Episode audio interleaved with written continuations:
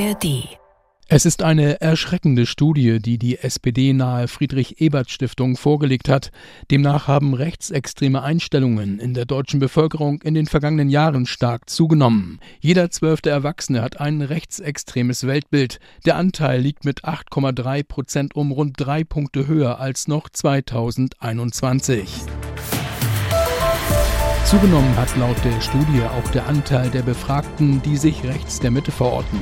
Menschen mit einem rechtsextremen Weltbild stimmten demnach unter anderem Aussagen zu, dass unterschiedliche Völker sich nicht miteinander vermischen sollten und dass politische Ziele auch mit Gewalt durchgesetzt werden sollten. Hallo zum neuen Standpunkte-Podcast von NDR Info mit Meinungen von Journalistinnen und Journalisten aus verschiedenen Medien. Heute ist Freitag, der 22. September und ich bin Peter Behrendt. Unser Korrespondent im ARD Hauptstadtstudio Martin Ganselmeier meint in seinem Kommentar, eine gute Nachricht habe die Studie der SPD-nahen Friedrich-Ebert-Stiftung. Die Mehrheit der Deutschen lehnt den Rechtsextremismus weiter ab.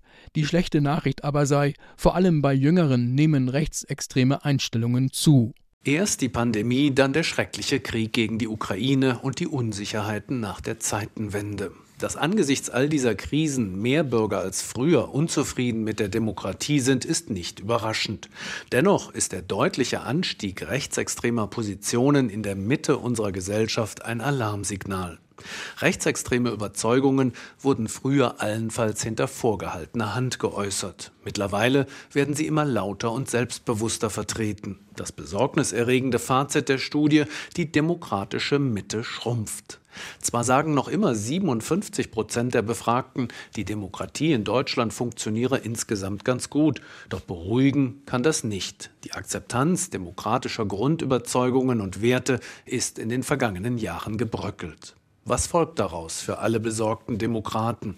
Demokratie ist nie selbstverständlich. Sie fällt nicht vom Himmel, sondern muss immer wieder erlernt, erarbeitet und verdient werden. Umso unverständlicher, dass die Bundesregierung ausgerechnet jetzt den Rotstift ansetzt bei politischer Jugendarbeit und Projekten zur Förderung der Demokratie. Wo sollen jüngere Bürger Demokratie lernen, wenn nicht in Schulen, Vereinen oder Jugendprojekten? Die Kosten dafür sind gute Investitionen in die Zukunft. Auch für die politisch Verantwortlichen ist die Studie ein Weckruf. Wenn Probleme wie die Flüchtlingskrise zu lange ignoriert werden oder die demokratischen Parteien aus parteipolitischen Gründen die Lösung von Problemen verhindern, dann sind dies Steilvorlagen für die Feinde der Demokratie.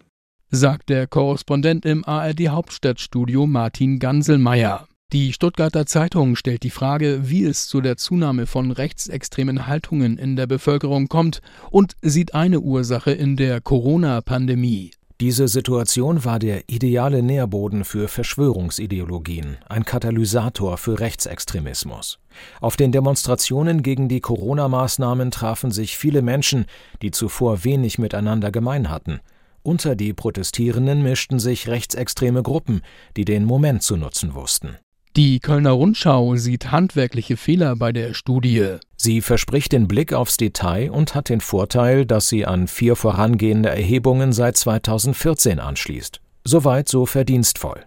Das große Aber Einige, nicht alle, Aussagen, die zum Test politischer Einstellungen benutzt werden, sind so pauschal und suggestiv formuliert, dass die Ergebnisse daraus kaum brauchbar erscheinen. Der Bundestag befasst sich am Vormittag mit einem Antrag der Unionsfraktion zum Thema Migration in einer aktuellen Stunde. Eine Entscheidung steht nicht an. CDU-Partei und Fraktionschef Merz will in diesem Punkt mit der Bundesregierung zusammenarbeiten. Die Hand sei ausgestreckt, sagte Merz. Gemeint ist der Zwölf-Punkte-Plan der Union mit dem Titel Deutschland packt in der Migrationspolitik irreguläre Migration stoppen. Allerdings blicken vor allem die Ampelparteien SPD und Grüne skeptisch auf diese ausgestreckte Hand. Schon gestern hatte der Bundestag ebenfalls in einer aktuellen Stunde über das Thema debattiert, auf Antrag der AfD. Unsere Gastautorin heute ist Beatrice Achterberg, Politikredakteurin der Neuen Zürcher Zeitung in Berlin. Sie hat zu dem Thema diese Meinung. Es ist das Thema der Stunde, die Migrationspolitik. Und der nächste Ampelstreit zeichnet sich bereits ab. Am Donnerstag haben im Deutschen Bundestag die AfD, die CDU, die FDP und die SPD über den richtigen Umgang mit den steigenden Migrationszahlen diskutiert.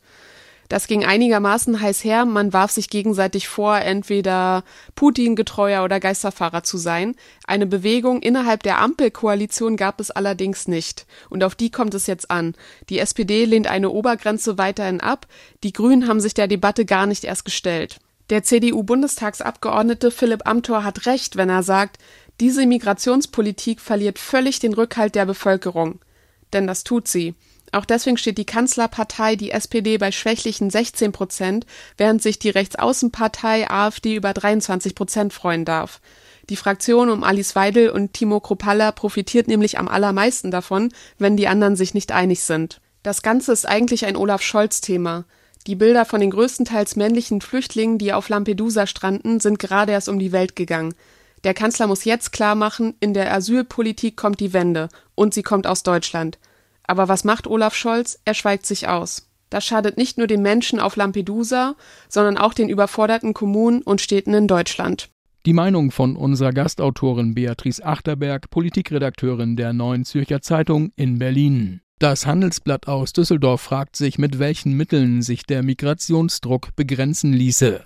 Es muss mehr sichere Herkunftsstaaten geben. Dann würden Grenzkontrollen mit Zurückweisung illegaler Migranten die Lage in Europa und im Land entspannen.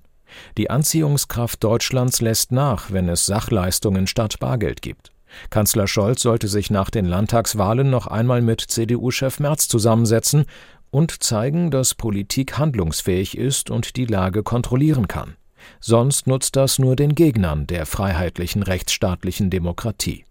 Polens Ministerpräsident Morawiecki hat angekündigt, dass sein Land keine Waffen mehr an die Ukraine liefern und sich stattdessen auf die Bewaffnung des eigenen Landes konzentrieren will. Polen galt bislang als einer der engsten Verbündeten der Ukraine und schärfster Kritiker des russischen Angriffskriegs. Allerdings belastet ein Streit über Getreidelieferungen die Beziehungen zwischen den Regierungen in Warschau und Kiew.